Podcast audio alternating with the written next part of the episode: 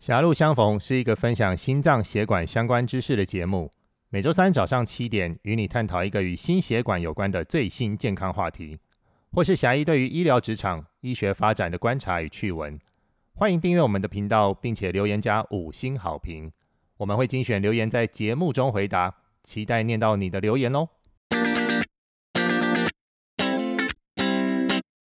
有缘千里来相逢，我是侠义杨志军，欢迎来到狭路相逢。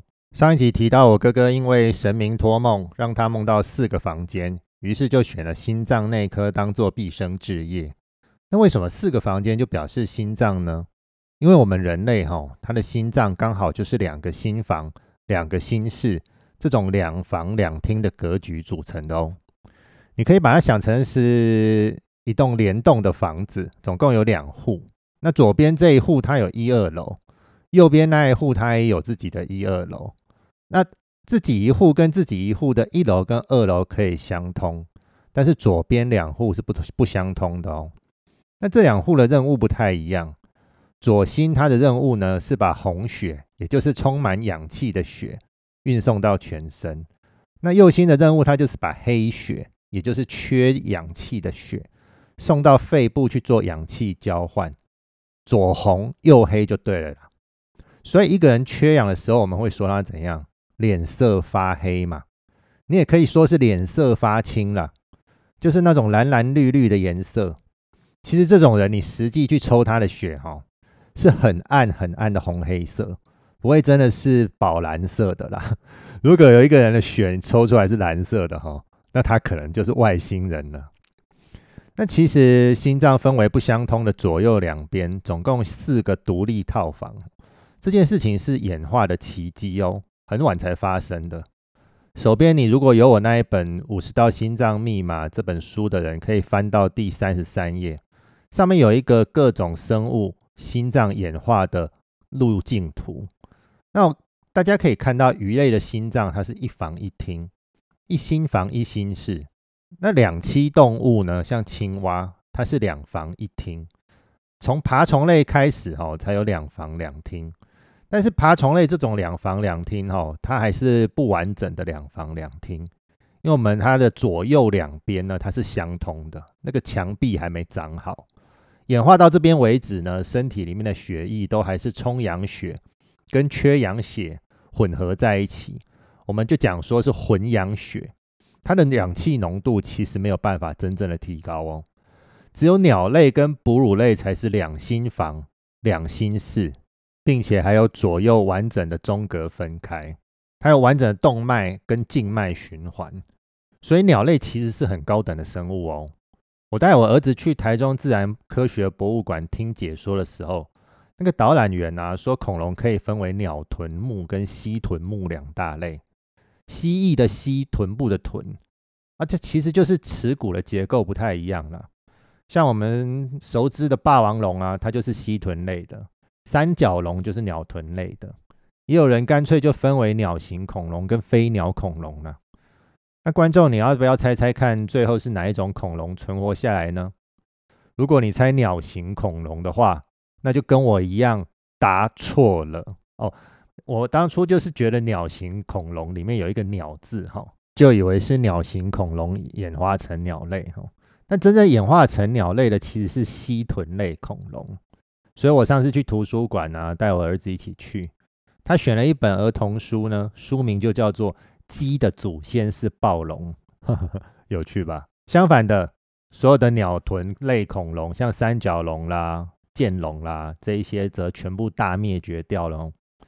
我觉得蜥臀恐龙之中的某一类后来能演化成鸟类，或许就跟鸟类的心脏结构更完整、氧气代谢更有效率、更能适应环境的变化有关系哦。那像这种恐龙啊、化石啊，其实我有一个高中同学，他现在正好是中国医药大学知名的心脏内科医师哦。他对化石就非常有兴趣，家里也收集了大大小小各种古生物化石哦。下次我们或许可以请他来我们节目呢，跟大家分享一下心脏血管跟演化的关系。好，但是心脏也不是一开始就分成四间的，哦当过妈妈的都知道，我们人大概怀孕第六周、第七周左右呢，去妇产科才能听到胎心音哦。第八周还听不到的话，你大概就要很担心了。所以人类胚胎的心脏是到第八个礼拜左右才完成四间隔间的。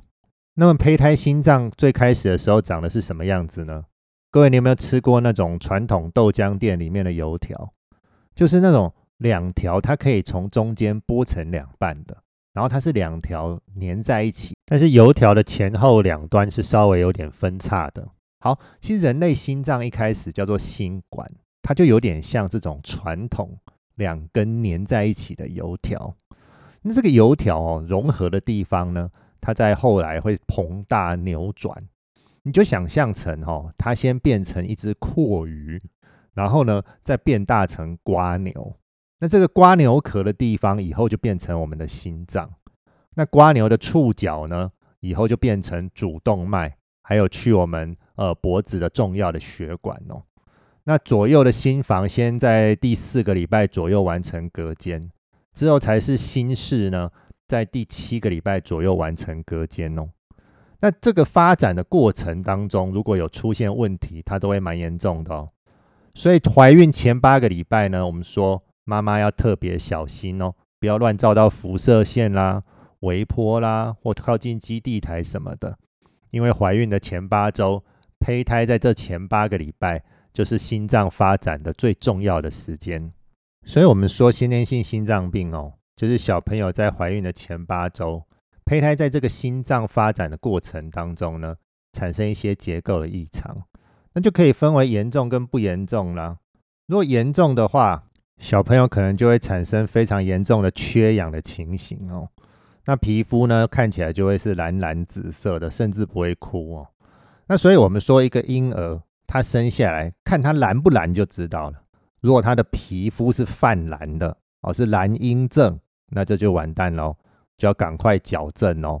哦，这跟选举没有关系哦。就是说，如果一个婴儿他生下来的时候皮肤是这种蓝紫色的，那很可能就是有很严重的缺氧，那这个要赶快的矫正，要不然呢，这个 baby 可能会有生命的危险。